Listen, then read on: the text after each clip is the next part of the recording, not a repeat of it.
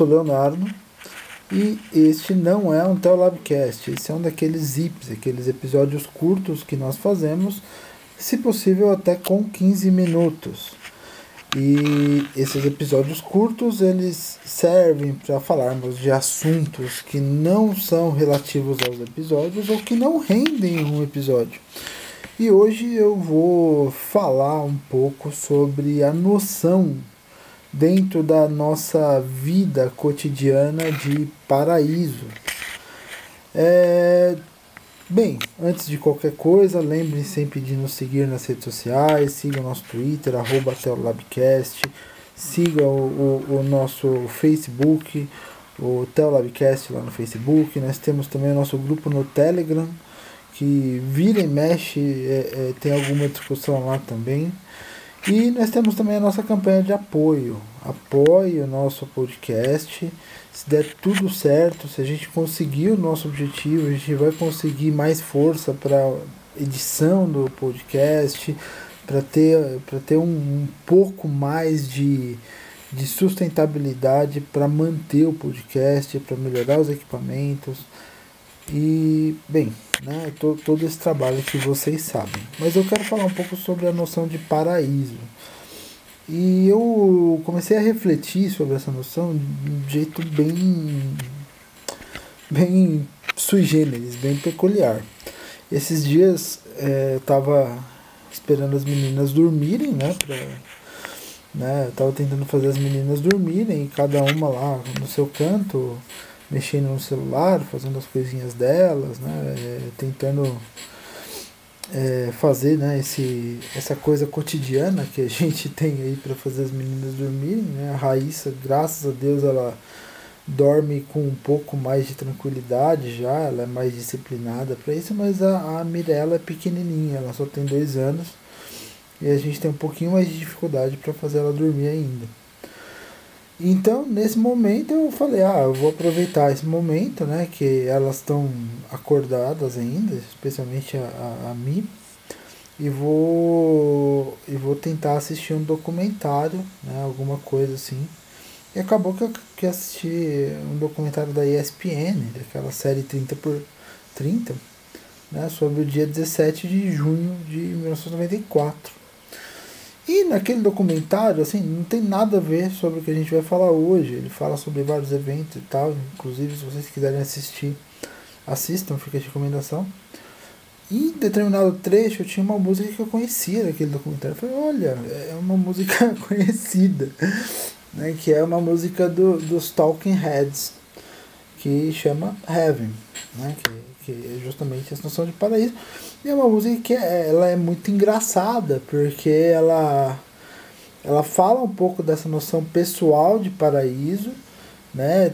tendo como, um, um tendo como é, essa noção de paraíso como se é, um, um bar chamado Paraíso, em que é, to, toca, é, toca a noite toda a música favorita, enfim, tem, tem todo um contexto lá.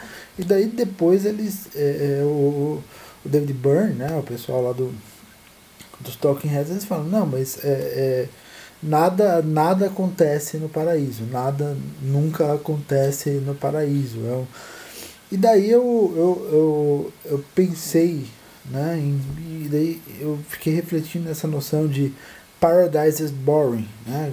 O, paraíso cada vez mais na nossa imaginação é, é visto como um lugar em que nada acontece, é um lugar ruim. E por que, que o paraíso é visto como, como um lugar ruim? Porque e daí eu fui recuperar talvez um pouco da, da história recente do, do Evangelho e, e, e, assim comecei a pensar mesmo que é, as interpretações da Bíblia ajudam a gente a ver o paraíso como algo ruim, algo pouco atrativo e algo que inclusive desvia as pessoas da fé. Por quê? Porque as nossas visões de paraíso na Bíblia, elas não são, primeiro, elas não são capazes de enxergar né, o que o que é o paraíso, o que é a noção de, de paraíso e, e, e da onde vem essa noção.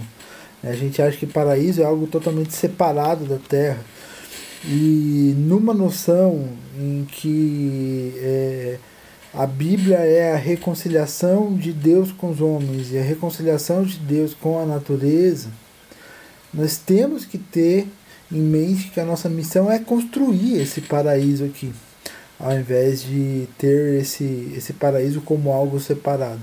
E quando a gente tem o paraíso como algo separado, então a primeira característica é que o paraíso é algo separado da terra, e, e as interpretações da Bíblia, especialmente as interpretações de 200 anos para cá, interpretações dispensacionalistas, interpretações ligadas a, a, a, um modelo né, que é muito literalista em sua leitura da Bíblia, elas são interpretações que levam, levam as pessoas a, a compreenderem o paraíso como algo separado da terra. Segunda coisa, o paraíso é algo nessas interpretações literais que não diz respeito aos valores da nossa sociedade atual. Então, quando você faz aquelas interpretações literais do paraíso, você estava fazendo interpretações daquilo que era o, o, sonho das pessoas na, naquela época, no século I. Então, quando você fala de uma escada de ouro, por exemplo, de, de, menções né, que hoje você tem, são menções palacianas. São menções que, que a gente tem a ideia de paraíso como palácio, mas também de paraíso como templo. E, e são menções de, é, é, de lugares de não só celebração, então você vai ter um é, como se você tivesse o melhor lugar de celebração no mundo, mas como se você tivesse o melhor lugar no que se refere a conforto naquela época também. E hoje aquilo para nós não ressoa. Por quê? Porque hoje a nossa noção, tanto de é, celebração quanto de conforto, ela é muito diferente daquela época. E finalmente, é, a gente tem, tem esses últimos 200 anos, né, é, a gente desenvolveu uma noção tão literal da Bíblia que o paraíso ele passou a ser alguma coisa que não é desejável a ideia de céu ela, é, ela passou a ser uma coisa que não é desejável. E qual que é o último motivo para isso? É muito distante. Porque a ideia literalista da Bíblia é uma ideia que torna o céu muito distante e que aproxima esse mundo do inferno, porque é como se esse mundo tivesse destinado à destruição. É o mundo que jaz no maligno, é o mundo que tem os valores do maligno. Ou seja, é como se esse mundo já estivesse condenado, não estivesse em disputa. É como se esse mundo não fosse mais criação de Deus, sendo que esse mundo é criação de Deus e cabe a nós restaurar as relações desse mundo. Então, é esse combo de interpretações da Bíblia fizeram já naquela época, nos anos 70 e hoje muito mais que isso, as pessoas terem uma noção de paraíso muito é, ruim. Para que que as pessoas vão querer ir no paraíso? Então, assim, céu é sinônimo de nuvenzinha, inferno é sinônimo de festa hoje. E, e para que que as pessoas vão querer desejar o paraíso? Né? Por quê? Porque esse paraíso que é vendido pelas igrejas não é um paraíso desejável. E as próprias igrejas sabem disso. Tanto que as neopentecostais elas surgiram com essa visão de que você está cada vez menos focado no céu, ou seja, existe uma batalha espiritual paralela pelos territórios, pelas coisas, mas você tem a sua vida cada vez mais focada na terra, ou seja, qual que é o paraíso das igrejas neopentecostais? É uma vida financeira bem arranjada. É você se dando bem na vida. É você sendo melhor que os outros. É você se destacando na sociedade capitalista. Esse é o conceito de paraíso. E daí as pessoas elas vão construindo seus conceitos de paraíso. Paraíso é ter um carro novo, paraíso é ter uma boa casa. Paraíso é ter algo é, que faça você estar acima dos outros numa sociedade capitalista. Tá bom. A gente falou sobre paraíso e qual que é a solução para isso? Como que a gente consegue ressignificar nosso conceito de paraíso para que ele se torne de fato um conceito alinhado ao que está nas escrituras. Daí eu levo vocês lá para Lucas, capítulo 22, versículo 15. Lucas, capítulo 22, versículo 15. Pior momento de Cristo. O momento em que Cristo estava ali pronto para sofrer. O momento em que Cristo estava com um bando de discípulos sabendo que daqueles doze, um ia trair um ia negar e o resto, em algum momento, ia fugir, ainda que alguns deles, como João, voltassem. Mas Cristo talvez estivesse ali no seu pior momento. E daí Cristo manda chamar é, e, e, e, manda é, alugar ali um, um local, uma sala, para comer as, a Páscoa com os discípulos né, um salão de hóspedes em que ele vai comer a Páscoa com os discípulos. E no versículo 15, ele reúne os discípulos naquele salão e ele fala: Desejei ansiosamente comer essa Páscoa com vocês antes de sofrer. Não comerei com ela até que se, se cumpra o reino de Deus. Tomem isso e partilhem uns com os outros. Cristo deseja algo ansiosamente. Então, o que é o paraíso para Cristo? É a comunhão de Cristo com as pessoas, ainda que sabendo que essa comunhão se desfaria logo depois. Por quê? Porque é, cumpre, é uma comunhão que cumpre o seu propósito. Então a gente sabe que Cristo está cumprindo o seu propósito ali ao dividir o pão que simboliza o seu corpo e para dividir o seu sangue com os outros. Então, qual que é o propósito de Cristo? É o de se entregar pelas outras pessoas.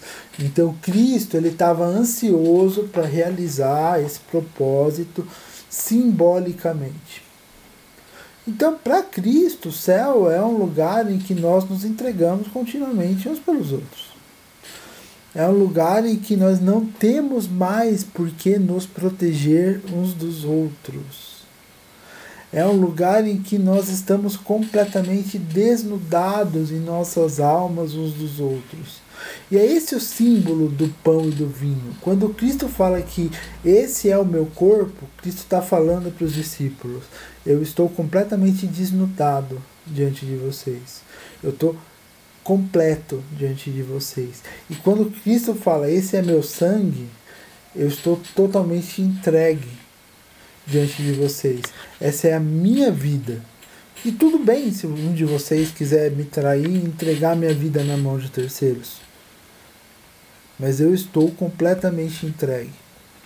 Então, paraíso vai ser um lugar dessa entrega mútua, dessa convivência, e às vezes nós temos as nossas próprias noções de paraíso que se aproximam disso.